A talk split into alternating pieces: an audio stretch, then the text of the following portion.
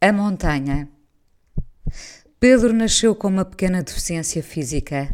Era uma coisa sem muito significado ali nas costas, no entanto, todos lhe podíamos apontar o dedo, o dedo da diferença. No fundo, todos nascemos com esta deficiência muito mais do que física, intrinsecamente mais grave, de apontar o dedo àquilo que não se apresenta, como nos manuais.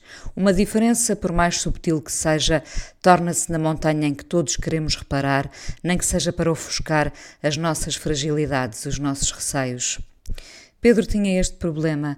A montanha dele estava ali visível nas costas e Pedro carregou o mundo e a diferença num sofrimento que estaria sempre paredes meias com a nossa indiferença. Por causa desse problema, era um problema real. Pedro achou que nunca poderia ter uma vida igual à dos outros. Infligiu a si mesmo a impossibilidade de viver plenamente porque via nos olhos dos outros a condenação pela sua diferença. Nunca escolheu roupas bonitas, apesar do dinheiro também não lhe permitir. Nunca escolheu gostar de ninguém, com medo que esse olhar pleno que vem do coração não lhe fosse retribuído. Na verdade, dizem-me, Pedro terá amado uma rapariga que foi impedida de o amar pela sua deficiência. Ela terá seguido com a sua vida a vida que a família lhe escolheu e Pedro ficou preso à sua montanha a partir da qual não via nada.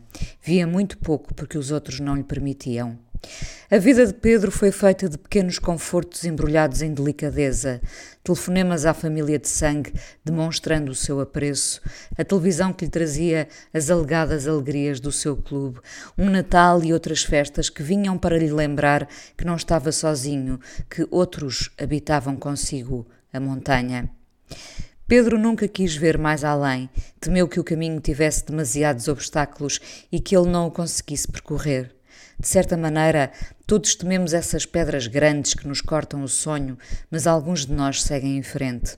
O que Pedro não tinha era força, porque a força é alimentada também pelos outros, é alimentada mesmo que a rejeição às vezes também surja como alavanca.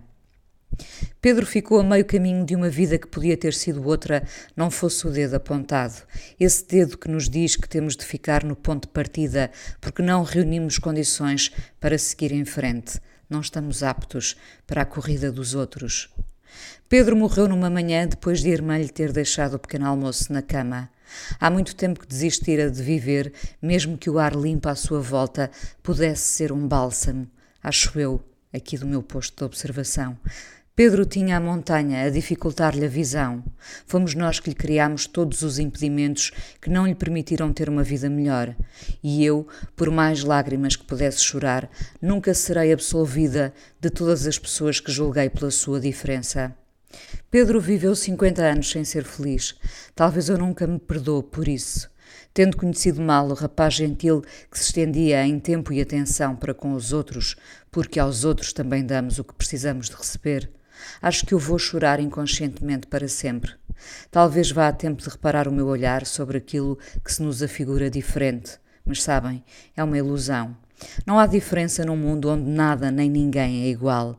Se o físico nos condena, é porque muitas vezes o mental não se materializa. A diferença está no meio de nós.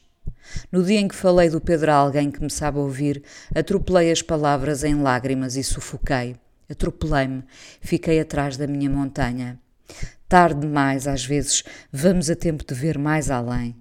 É preciso ser muito forte para que os outros não nos limitem e não ter medo de fazer a estrada cheia de facas, de dores, de buracos, onde caímos e quase não saímos. Mas saímos.